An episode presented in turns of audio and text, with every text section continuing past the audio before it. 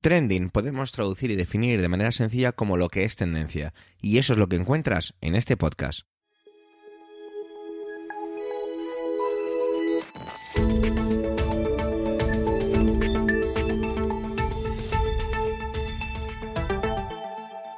Este es el capítulo 241-241 del 2 del mes de febrero de 2023 y cuenta con las intervenciones de Pedro Sánchez, Manuel Castaño, aún no lo sé, cuando estoy grabando esto, quién sabe, who knows, ah, ah, ah, Antonio Rentero, Eduardo Norman y un servidor, Javier Soler, que también hago las veces de presentador.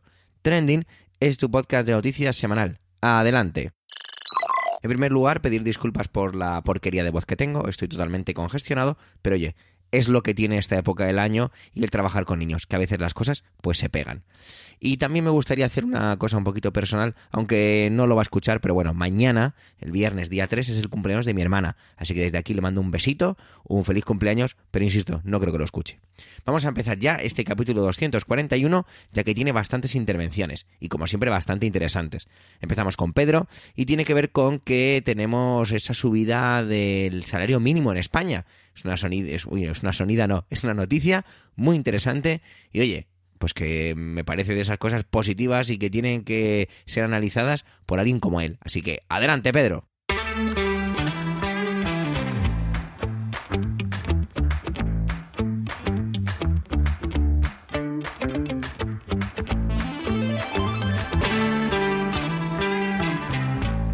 Gracias, Javier. Saludos, equipo trending y sobre todo Saludos querida audiencia de Trending.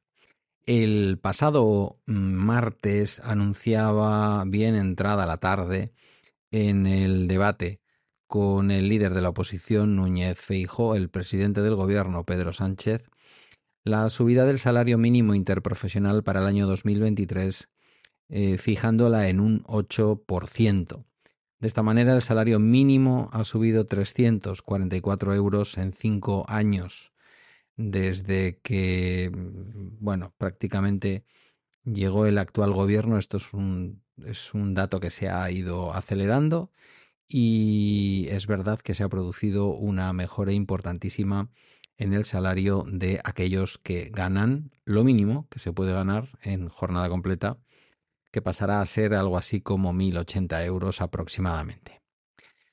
Mientras que la COE faltaba a la reunión en donde se iba a decidir esta subida del salario mínimo interprofesional, alegando, con lógica desde el punto de vista de la patronal de empresarios y empresarias en España, eh, que no querían estar en una foto en donde ya sabían cuál era el resultado. El resultado era, sin duda alguna, el acuerdo que tenían comisiones obreras y UGT como los dos sindicatos mayoritarios en España con el gobierno para esta subida del 8%, que los sindicatos valoran positivamente pero consideran todavía, eh, vamos a decir, insuficiente, y que la mesa de expertos sobre el salario mínimo interprofesional, eh, digamos, valoraba que esta sería la subida máxima recomendada, al mismo tiempo que proponía, y esperemos que así sea, yo deseo que así sea, que en seis meses, a lo largo del 2023, si no afloja eh, la tensión inflacionaria pueda ser revisada esta subida incluso al alza. La COE, como digo, la patronal española, los representantes de los eh, patronos eh, españoles, de los dueños de las empresas en las que trabajan, esos trabajadores, que ahora van a ver cómo su salario mínimo sube en un 8%, decidían no estar una patronal que, por otra parte, se supo ayer que sumaba a otro miembro más del equipo del Partido Popular de Rajoy a su propia estructura, en este caso José Luis Ayllón, como jefe de gabinete. Eh, con esto ya, junto a Fátima Báñez e Íñigo Fernández de Mesa, pues eh, se han incorporado a la estructura directiva de la COE tres potentes políticos del Partido Popular, algunos que llegaron a ser ministros, como fue el caso de Fátima Báñez, una COE, una patronal española que sin duda alguna no oculta su cercanía ideológica con la derecha, de la misma manera que los dos sindicatos mayoritarios no ocultan la simpatía crítica, pero la simpatía con el actual gobierno. Mirad, cada vez que se plantea este tipo de subidas salariales eh, o subidas del salario mínimo interprofesional, como cuando aquí en Euskadi, desde donde os hablo, se plantea la idoneidad o no de mantener eh, nuestra política de garantía de ingresos, eh, única, desde luego, con muy poco parangón, quizás algo en Navarra, pero poco más en el resto de España en cuanto a niveles de cobertura económica. Cuando se plantea la utilidad de este tipo de renta o de garantía de transferencia de renta a familias, a aquellas familias además más necesitadas, aquellas familias que si ven incrementados sus ingresos, sea a través de una renta de garantía de ingresos, sea a través de esa mítica renta universal de la que renta básica universal de la que a, veces se habla y de la que a veces se debate, posiblemente se debata eternamente sin que nunca la veamos, o cuando se plantea también, como es este caso, la subida del salario mínimo interprofesional para que quienes tienen ese salario mínimo como referencia porque no tienen un convenio colectivo o no tienen en la negociación de su empresa o si, si, es que hay negociación, no tienen la garantía de ganar más, que es lo que hacen la mayor parte de los trabajadores, por cierto, ganar más que ese salario, mínimo interprofesional, pues eh, cada vez que se habla de esto pensamos por una parte. En despilfarros, cuando hablamos del dinero del dinero público que va a ayudas eh, a las familias, hablamos del ingreso mínimo vital, como insisto, puede ser la renta de garantía de ingresos aquí en el País Vasco, o si nos vamos a Europa podemos hablar del RMI francés o de las distintas prestaciones Alemania, de Alemania, después de la reforma del Hard Cuarto y todo lo que vino después o en Gran Bretaña o en cualquiera de los países que se pueden homologar un poco a lo que hace Euskadi y ya digo, en menor medida Navarra y ninguna otra comunidad autónoma que sí tienen rentas, pero que no son equiparables ni en cuanto a su carácter jurídicamente exigible, su derecho subjetivo, ni en cuanto a la cuantía. Cuando hablamos de todo esto, insisto, hablamos del desperdicio, del despilfarro. Eh, en el caso concreto del salario mínimo interprofesional hablamos también de cómo se les obliga a los empresarios a pagar más. Lo decía la COE antes de ayer, justamente en un momento en el que han subido los costes de producción, en el que han subido los gastos de energía, los gastos de las materias primas. Eh, la COE no lo recordaba, pero también los márgenes de los empresarios, cómo han subido. Mm, evidentemente estoy generalizando, seguro que habrá empresarios y empresas que estén pasando estrecheces, no me cabe ninguna duda, pero la generalidad y sobre todo las grandes empresas estamos viendo los números que están presentando y en medio de una situación de eh, subida de precios generalizada, eh, no tanto de crisis económica, pero sí de pérdida de poder adquisitivo de muchas familias justamente por esta subida del índice de precios al consumo, en medio de todo esto en el que, ya digo, grandes empresas y muchas otras están con unos márgenes y con unas ganancias históricas, em, nuevamente la COE lógicamente ha alzado la voz frente a esta subida del salario mínimo interprofesional.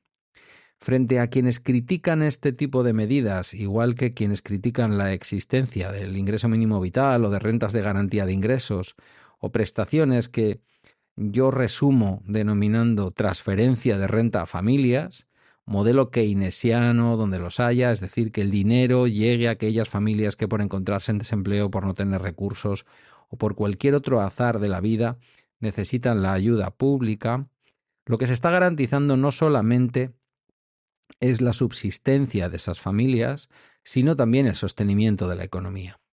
Esto no lo digo yo, esto lo dicen eh, economistas que no son precisamente unos izquierdistas peligrosos, sino que simplemente entienden que los estímulos a la economía viniendo desde el dinero público o, como es el caso del salario mínimo interprofesional, desde la regulación pública, pero viniendo desde el dinero privado, de los empresarios que pagan a sus trabajadores, toda esa transferencia de rentas no solo beneficia a las familias en concreto que las reciben, sino que nos benefician a todos.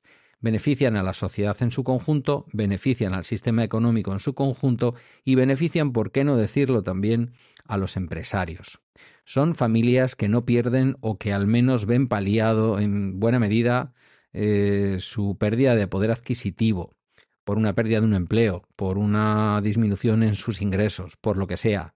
Este tipo de medidas eh, de transferencia de renta a familias o la garantía de un salario mínimo interprofesional permiten que las familias en buena medida puedan mantener eh, su, capacidad de gasto, igual que el bono social eléctrico, igual que tantas otras medidas dirigidas a que quienes menos tienen no pierdan aún más poder adquisitivo.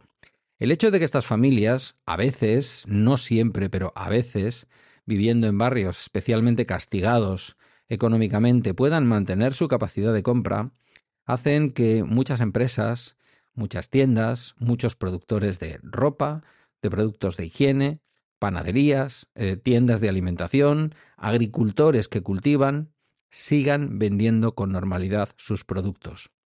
Mirad, no es una coincidencia y hay estudios que demuestran que esto que digo es así, que no es una coincidencia, que comunidades autónomas como Navarra o el País Vasco mantengan unos niveles de desempleo inferiores a otras zonas de más al sur de nuestro país no nos hace ni mejores ni peores. No estoy hablando de eso. Lo que estoy diciendo es que muestran, y hay, insisto, estudios que así lo, que así lo atestiguan, que mm, el hecho de que se garantice que las familias tengan más renta, aquellas familias que por sí mismas podrían no llegar a final de mes o incluso llegar a mm, sufrir pobreza y pobreza severa en algunos casos, Mm, además de todos los beneficios contra la mm, pobreza infantil y contra la pobreza en general, además de eso es bueno para la economía capitalista, es bueno para que el sistema siga funcionando, es bueno para que estas familias, insisto, sigan, sigan teniendo capacidad de gasto. Muchas veces se ha mencionado cómo los empresarios deben entender que pagar mejor a sus trabajadores hace que sus productos se consuman más. Si todos los trabajadores tenemos un salario mejor, tenemos mayor capacidad de gasto. Quienes tienen peores salarios y se les garantiza un poco más, no dedican ese poco más precisamente a, ahorrarlo, no pueden dedicarlo a ahorrarlo, por lo tanto no es un dinero que vaya a pasar de unas manos, sean públicas o privadas, a las manos de estas familias con menos recursos.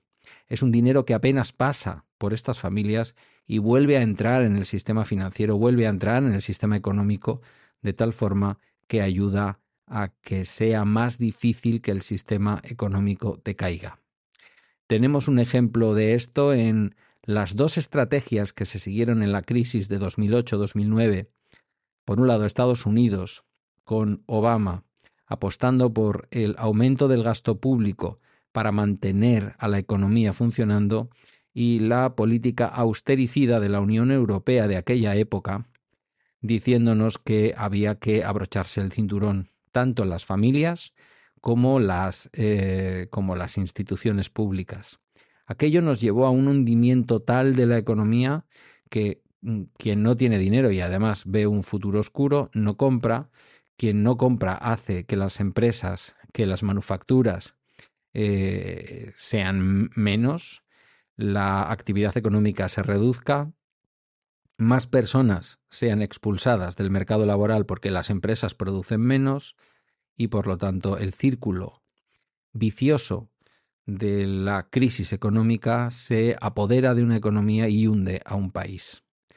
Trasladar dinero a las familias, aumentar el salario mínimo interprofesional, garantizar que quienes menos tienen tienen al menos una pequeña capacidad de gasto y que lo van a gastar porque no les queda otra que en los productos básicos, hacen no solo una protección a estas familias que menos tienen, sino también una protección a nuestro propio sistema financiero, a nuestro propio sistema económico.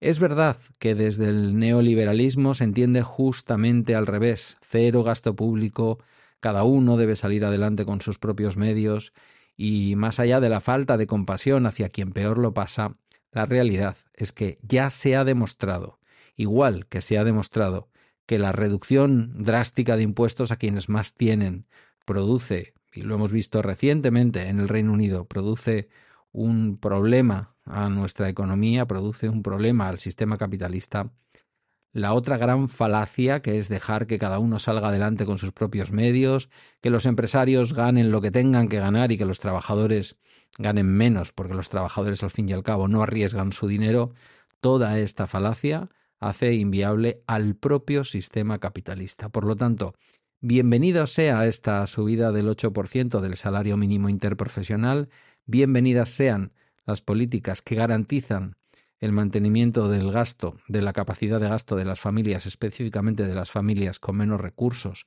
y de las clases medias y medias bajas, porque de esa manera nuestro sistema funcionará. Gracias por tu escucha, os dejo con el resto del equipo Trending y hasta una próxima intervención. Un saludo y hasta pronto.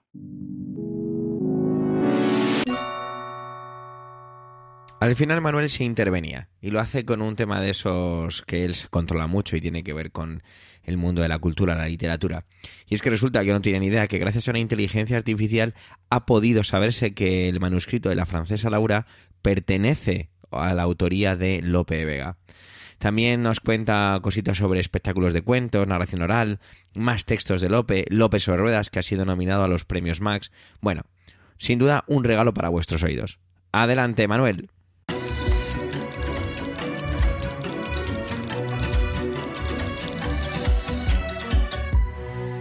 Fuera de que a las mujeres les sobran tantas hazañas, que en las armas y las letras envidia a los hombres causan. Hola oyentes, hola equipo trending. Ya me van a perdonar este atrevimiento con estos versos, versos que acabáis, eh, que acaban de escuchar y que me he permitido usar cambiando mi habitual forma de entrar en el capítulo. Eh, no son míos estos versos, son de Lope de Vega y están recogidos en una comedia titulada La francesa Laura. Se trata de una obra hasta hace unos días anónima y que la Biblioteca Nacional, las universidades de Valladolid y de Viena, eh, investigadores, varios atribuyen ahora a Lope de Vega sin ningún tipo de duda. Y es que es que el manuscrito anónimo eh, ha sido sometido al filtro de una inteligencia artificial y ésta ha dictaminado que es del Fénix de los Ingenios. Madre mía, a mí esto me resulta fascinante. Me resulta fascinante que entre más de 11.000 manuscritos teatrales de la Biblioteca Nacional, eh, entre los anónimos, todavía puedan aparecer obras de Lope de Vega o de otros autores del siglo de oro. Me parece fascinante eh, la puerta que se ha abierto, porque es que se ha abierto una puerta. En definitiva, estoy, bueno, pues como un chiquillo con zapatos nuevos y también deseoso de, leer esta nueva obra de Lope. El descubrimiento ha sido posible pues gracias al trabajo conjunto de la Biblioteca Nacional con el proyecto ETSO, eh, estilometría aplicada al análisis de la autoría de la literatura teatral del siglo de oro, eh, un, trabajo eh, dirigido por Álvaro Cuellar y Germán Vega. Estos dos investigadores son los que los responsables últimos de este descubrimiento. Y para que el descubrimiento tuviera lugar, pues se ha necesitado, por un lado, la utilización de herramientas informáticas que, que han cruzado datos con análisis filológicos de textos del siglo XVII y del propio Lope. Ha sido necesaria también la aportación de la Universidad Autónoma de Barcelona, la, la UAP, ha aportado la edición y estudio de la obra, previa transcripción de la misma, cosa que se ha hecho mediante herramientas informáticas también que han sido capaces de leer y transcribir el manuscrito. Para ello, pues ha sido necesario muchos ensayos alimentando de palabras a la herramienta. Esta IA, esta, la máquina, la IA, eh, ha sido entrenada mediante el suministro de manuscritos. En este caso fueron necesarios, según parece, unos 3 millones de palabras correctamente identificadas, hasta que eh, aprende lo suficiente como para reconocer las letras y las palabras de forma autónoma. Pensemos que lo que está leyendo es eh, también ese castellano antiguo. Fueron procesadas, para poder llegar a este descubrimiento, fueron procesadas unas 1.300 obras teatrales del siglo de oro, tanto impresas como manuscritas, que quedaron transcritas y que, eh, bueno, pues que a partir de aquí mm, establecieron esa autoría. El resultado dicen que no es perfecto, ¿vale? Eh, pero permite, bueno, hay un margen de error de un 1% y salvo este margen de error del 1%, permite atribuir literalmente, en este caso, esta pieza teatral a su, al que sería su legítimo creador, que es eh, Lope de Vega. Una vez que se hizo la transcripción, ya tenemos la transcripción, ¿vale? ¿Cómo seguimos? ¿Cómo siguió este proyecto? Bueno, pues una vez que se hizo la transcripción, el texto se sometió a un análisis riguroso por parte de la, de la IA y eh, aquí está la clave, porque verán, cada escritor tiene sus dejes, su estilo propio. Eh, utiliza unas palabras en lugar de otro, unos sinónimos en lugar de otros, em, unos colores en lugar de otros, unos... Bueno, pues eso, que cada uno tiene su manera de escribir, ¿no? Y como digo, aquí está la clave, porque esta inteligencia artificial lo que ha hecho ha sido es que comparar eh, con otros textos de Lope y de otros dramaturgos del siglo XVII el texto de eh, esta obra, el texto de la francesa Laura y se ha estudiado, se ha comparado la versificación, es decir, cómo el, autor, el dramaturgo, usaba habitualmente la métrica en sus obras, y ha comparado la ortología. ¿Esto qué es? Cómo pronunciaba las palabras, cómo se empleaban los dictongos, los hiatos o, por ejemplo, las sinalefas. Y por último, eh, ha comparado también o ha hecho un estudio de lo que algunos expertos dan a llamar los ecos lopescos. ¿Qué quiere decir esto? Pues em, aquellas coincidencias en ideas, en estructuras, en personajes, en situaciones que se repiten en otras obras de Lope o de otros autores, ¿no? En este caso, pues, pues eh, la comparación ha salido con, con Lope. La francesa Laura es una, una comedia, es una comedia palatina de enredo está escrita por lo visto como unos 5 o 6 años antes de la muerte de Lope y ambientada en Francia tras la guerra de los 30 años. Va a ser editada por la editorial Gredos y sale próximamente. Eh, creo que mes de marzo, una cosa así, eh, se saldrá a la luz, quizá antes. Estoy, como digo, absolutamente fascinado. Pero antes de despedirme también quisiera añadir que eh, también estoy fascinado, estoy como un chiquillo con zapatos nuevos, como decía antes, porque a finales de la semana pasada se dio a conocer que el espectáculo de la narradora oral Gisela Gimona, que se titula López sobre ruedas, Lope de Lope de Vega, aunque el título del espectáculo podría llevarnos a, una obra de eh, Lope de Rueda, pero no es así, sino que es Lope de Vega sobre ruedas, ha sido por segundo año consecutivo candidata, eh, nominada candidata a los premios Max. Son los premios de teatro que concede la SGAE y bueno, pues que un texto de Lope de Vega esté nominado a los Max, pues no es ninguna novedad. No es la primera vez ni seguramente será la última. Pero que por segundo año consecutivo lo esté este espectáculo de narración oral, pues sí que es. Y dirán, bueno, pues es una segunda vez, ya no es novedad. Sí, sí, es novedoso, es novedoso, porque la narración oral es un gran desconocido, es una gran desconocida. La narración oral apenas tiene hueco en determinado tipo de escenarios y de circuitos. Es novedoso y es un triunfo para el colectivo de narradoras y narradores. El oficio y el arte de contar cuentos mm, no tiene la visibilidad, ni el reconocimiento, ni las condiciones laborales de otras artes escénicas. Y nada más, feliz día y feliz Lope. Tenemos nueva película de acción real dentro del mundo de Asterix y. A mí es un cómic que siempre me ha hecho mucha gracia y le tengo especial cariño porque a mi madre le encanta, entonces creo que tengo ahí un lazo de unión un poquito sentimental. No en vano este capítulo se va a llamar con toda la intención y todo el cariño también, haciendo un guiño a otro podcast de la red, Están locos estos romanos. Y es que, ¿qué más puedo decir? ¿Quién trae esto? Pues evidentemente Antonio. Así que os dejo con él y con su sabiduría. Adelante, Antonio.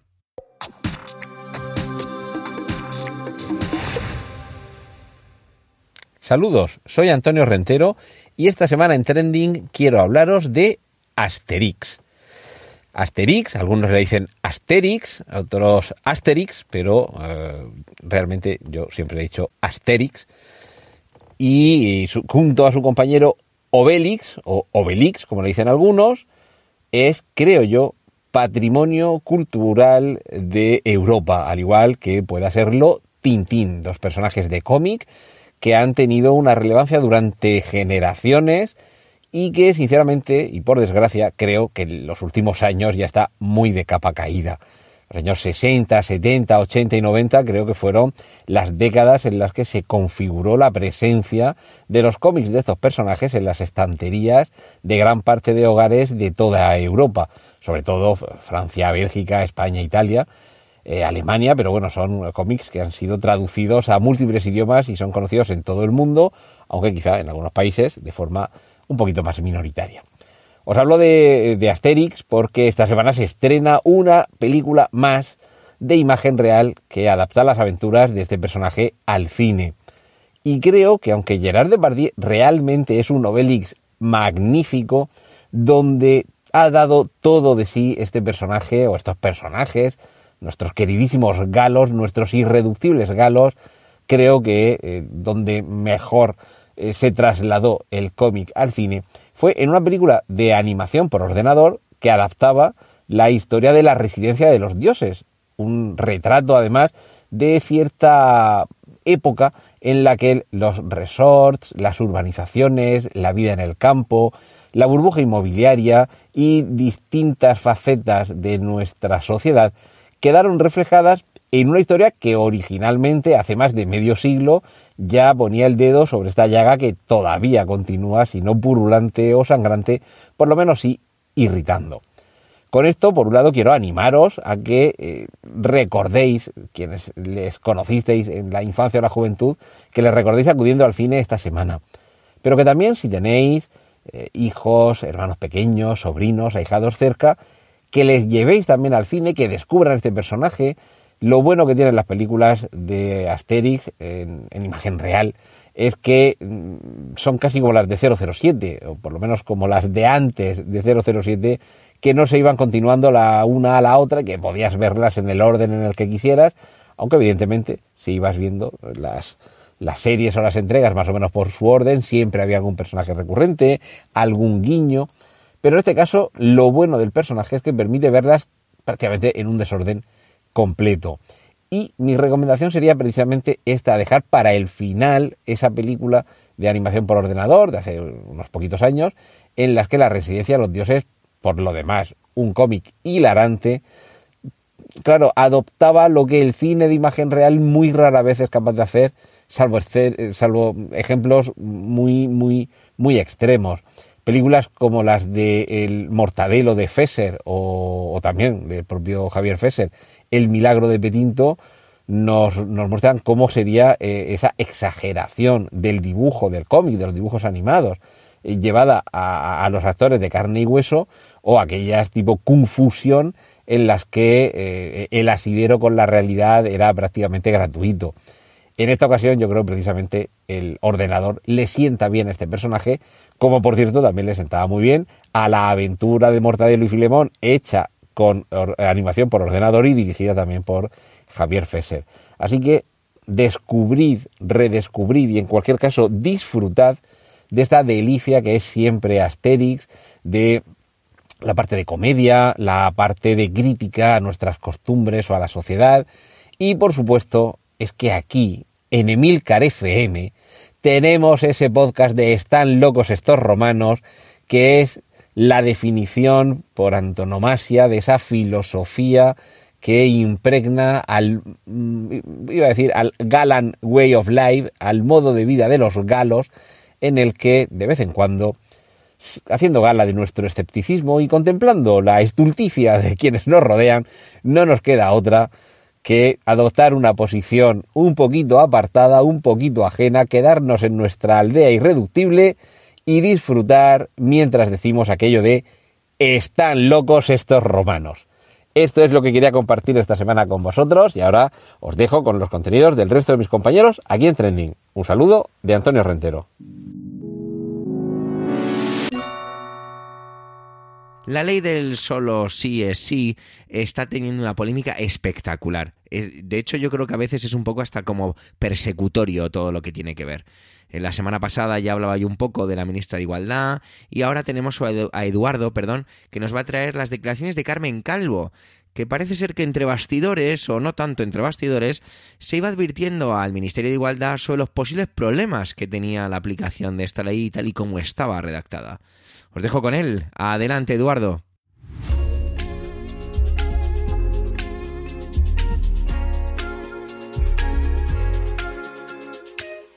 El lunes de esta misma semana en la que se publica este trending, Carmen Calvo, exministra del gobierno socialista y vicepresidenta, ex vicepresidenta,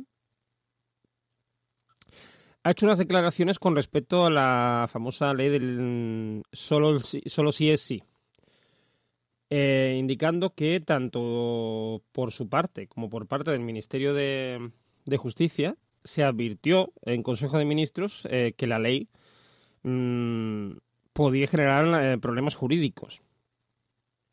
Como, por, mm, como hemos podido ver que al final terminó sucediendo. Y también explicó, ante la presencia de, que esto creo que es relevante, de Pablo Iglesias, que es también contertulio eh, en, esta, en este programa de la SER, explicó que mm, en el Consejo de Ministros se había hablado de este tema, aunque parece ser que no en profundidad, porque dio a entender que el, que el presidente del gobierno, Pedro Sánchez, no tenía constancia del, digamos, las eh, asperezas, por la, la de una forma que tenía la ley, y eh, dio a entender que al final del Consejo de Ministros eh, se dio opción a la ministra a defender su, su ley y, y dar a entender por qué consideraba que debía seguir y ella pues eh, lo hizo y, lo que dijo fue que estaba convencida de que la ley era correcta y que cualquier posible error que se generase se podía subsanar sin, sin más problema. Esto me parece mmm, algo relevante porque cuando salió la ley parece que por parte de, de, de Unidas Podemos fue como algo sorpresivo que hubiera problemas. Y también eh, se ha mantenido, que eso es una cosa que no, no, termino de entender y creo que hace un flaco favor a Unidas Podemos, se ha mantenido en esa mmm, postura de defender que el problema no es la ley, sino quien, sino quien la hace. O sea, que, que, no quien la hace, perdón, quien la mmm, administra, ¿no? Es decir, los jueces. Mm, yo creo que es un, un grave error por parte de Unidas Podemos, mmm, tanto de actitud y de, por tanto de marketing, propaganda, etcétera, porque creo que mmm, da la sensación de que son excesivamente idealistas y que no, mmm, no están en, en, el mundo, no están en, la realidad. Y por otra parte me parece un error gravemente ideológico. Es decir, si yo hago una ley para defender a las mujeres, ¿vale? Lo que me debe importar es el bienestar y el, interés de esas, de esas personas a las que quiero defender. Sean mujeres, sean trabajadores, eh, sean empleados públicos, sea quien sea. ¿Vale? Y eso es lo que me tiene que importar. El bienestar de esas personas y que se intente eh, hacer el menos daño posible. Y creo que eso siempre es lo que tiene que estar ahí. Lo que quiero decir, lo que tiene que estar por encima de todo. No, como está haciendo Unidas Podemos, que ha llegado y ha dicho, no, no, yo voy a hacer esto por las mujeres, pero, pero, mmm, me voy a basar en unas, eh, en unas ideas, porque creo que son las que realmente van a conseguir nuestro objetivo, que es que las mujeres eh, estén más seguras, etcétera. Y me va a dar todo igual. quiero decir, yo creo que esto es lo que está bien, es una creencia, ¿no? o sea, se está basando no en una lógica, sino no en lógica, sino en una mera creencia. Yo creo que esto es lo correcto. Porque esta ley, tal y como, como está redactada, es eh, la forma en la que se puede evitar eh, más agresiones sexuales, etc. Y ahora, todo lo que me digan me resbala, porque se sale de esta creencia que yo tengo, que es que esta ley es perfecta no tiene ningún tipo de error. Me lo diga quien me lo diga, me lo digan mis compañeros de gobierno, me lo diga la oposición o me lo digan a lo mejor mmm, miembros de mi propio partido, que no sabemos si ha habido algún miembro del partido de Unidas, de Unidas Podemos que haya dicho algo que probablemente haya ocurrido. Pero no, yo tengo unas, unas ideas y tengo unas creencias y las voy a defender por encima de todo. Mm, nieve, truene, mm, sinceramente, yo creo que eso no es política, yo creo que eso prácticamente es mmm, religión, bueno, religión, mmm, ¿me entendés lo que quiero decir? Quiero decir, es basarte en una creencia y no salirte de ahí. Es como los conspiranoicos estos, ¿no? Que ahora que tanto abundan con el tema de, por ejemplo, del coronavirus, que no, no, es que esto es así porque el coronavirus es mentira, y to- todo lo que le digas te van a rebatir y te van a, a- a intentar hacer ver que el que está equivocado eres tú y que por muchas razones que tú le, mm, les des, bueno, o los terraplanistas, bueno, lo de los terraplanistas no, que dicen, no, hombre, esas imágenes que se ven de la Tierra desde fuera, eso son, mm, eso es Photoshop. Y de ahí cómo lo sacan, ¿no? Pues el, el Unidas Podemos está en esa misma tesitura. De decir, no, es que lo que me digáis es Photoshop, ¿vale? Y si los jueces, si los jueces, por, mm, debido a cómo es la ley, es decir, la ley mm, tiene esto de indubio pro, indubio pro, indubio pro reo, es decir, en- ante la duda, eh, eh, se, le da la razón, digamos, al ajusticiado, ¿eh? O como se, diga, eso Rocío Arregui seguramente saldrá a, a leerme la plana y decirme que no se dice así, pero bueno, vosotros me entendéis. Em, y si hay una posibilidad de reducir unas penas, se va a hacer. Pero no porque el juez sea una mala persona y no sé qué, sino porque es su deber. ¿Vale? Si no lo hace, será porque mm, tendrá, o sea, en- encontrará alguna forma de capear la ley, etcétera, etcétera. Porque esto además no es una cosa ideológica, quiero decir. Los señores del PP y Vox y no sé qué que puedan estar metidos en la judicatura no quieren a los violadores en la calle. De hecho, mm, es algo en lo que ellos insisten mucho, en aumentar las penas, en no sé qué, en, en todo esto. Es decir, no se trata de, no, es que esto es... mm, mm, ellos quieren que todos los violadores estén en la calle y por eso hacen esto. No, no, eso no es así. Me co- compraría, compraría lo de, no, es que lo, han- están, lo están haciendo para debilitar el gobierno. Eso lo puedo, lo, puedo comprar.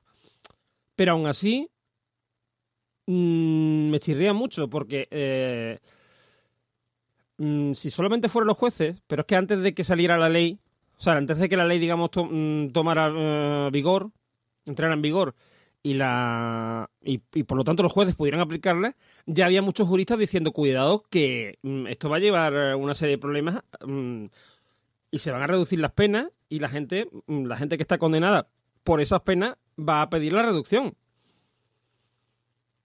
Ojo, cuidado, porque la ley no dice nada de que se mantengan las penas anteriores o. Entonces, como está hecha la ley y el, código penal, si tú tienes la opción de, de, que se te reduzca la pena, se te puede reducir.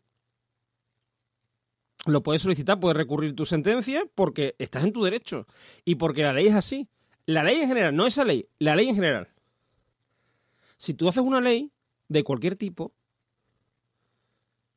mm, y sobre todo en un asunto tan serio y tan grave como es las agresiones sexuales, tienes que tener esto en cuenta.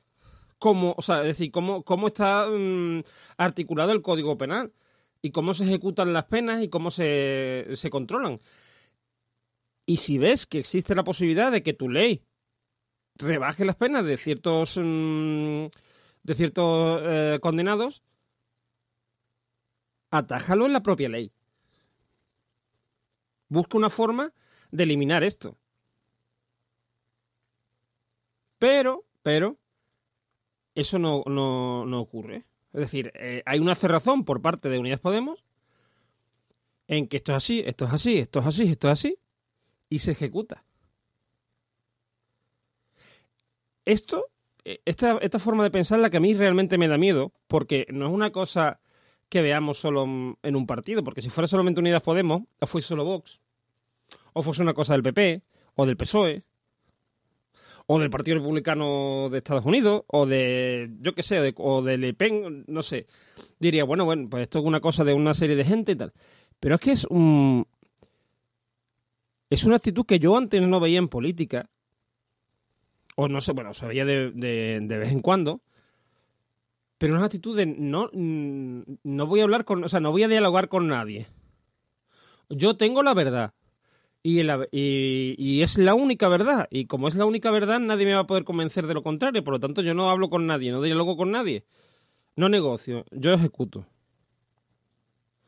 Y después, cuando vienen los errores, la culpa es de los demás. Esto es disonancia cognitiva que tenía un psicólogo, pero vamos, de, mm, de libro.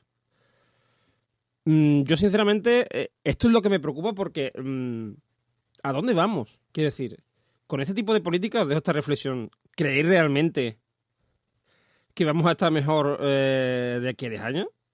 Yo tengo mi duda, sinceramente.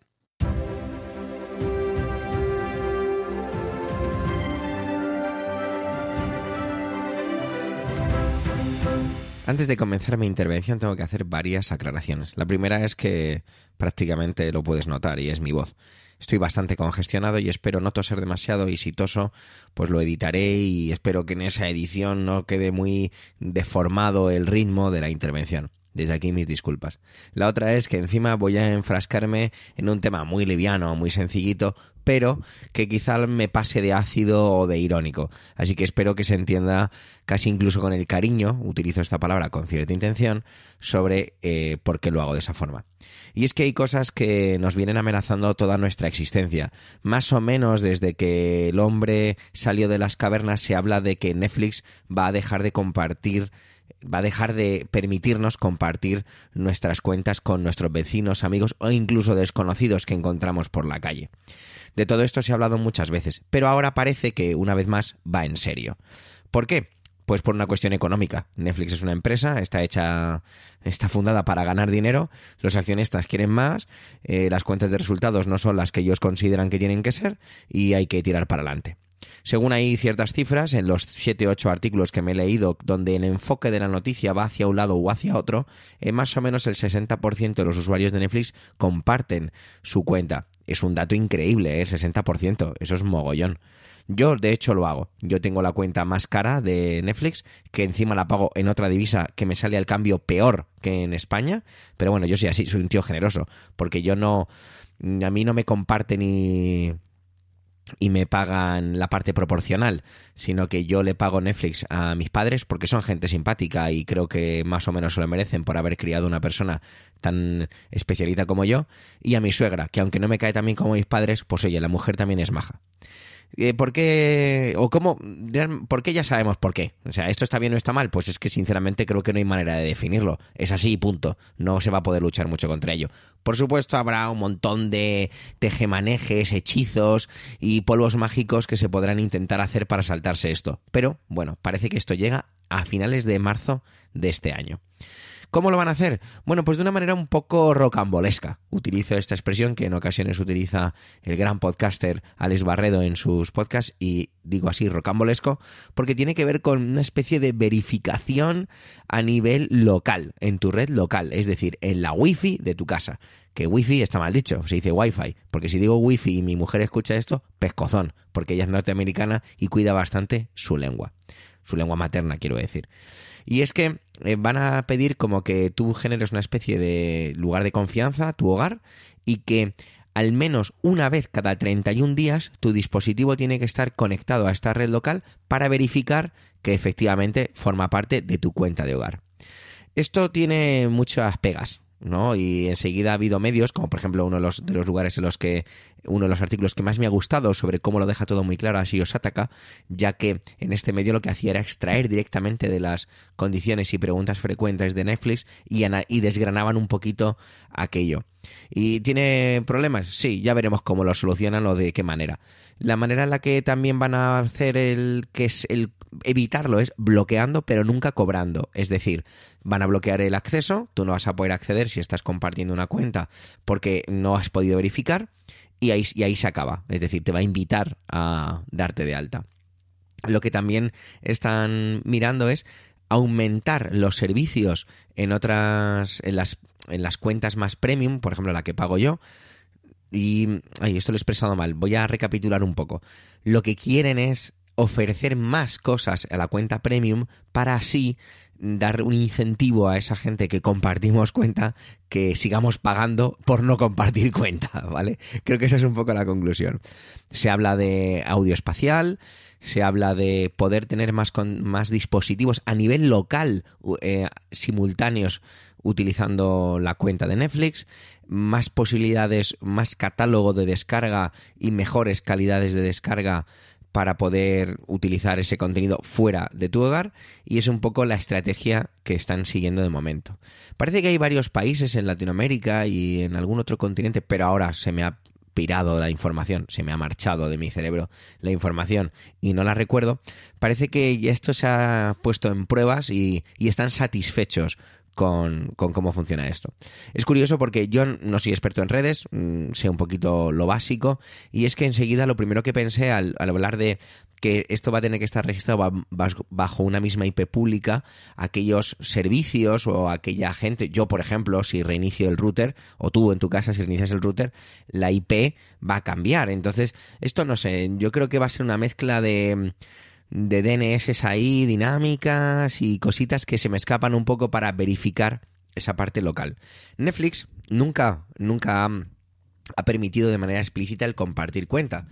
Pero antes decía así yo una valoración como muy abrupta acerca de si eso está bien o mal y que decía pues ni está bien ni está mal. Pero creo que sí hay un, un, pequeño matiz. Porque Netflix, pese a no permitirlo de manera específica o de manera explícita, sí que hizo una durante un tiempo una apología, un presumir, un sacar pecho, un decir, hey, aquí estoy yo porque soy así de guay. Y hablo de los tweets que se utilizaban en, en, las redes en la red social de Twitter, porque si son tweets son de Twitter, perdonad, mi cerebro ha ido un poco lentito ahí, acerca de, de esa apología del compartir cuentas, ¿no? Entonces ahora, bueno, pues claro, estas cosas pues cambian, las estrategias de marketing cambian, hay que facturar, hay que conseguir pasta y esto va de, eso.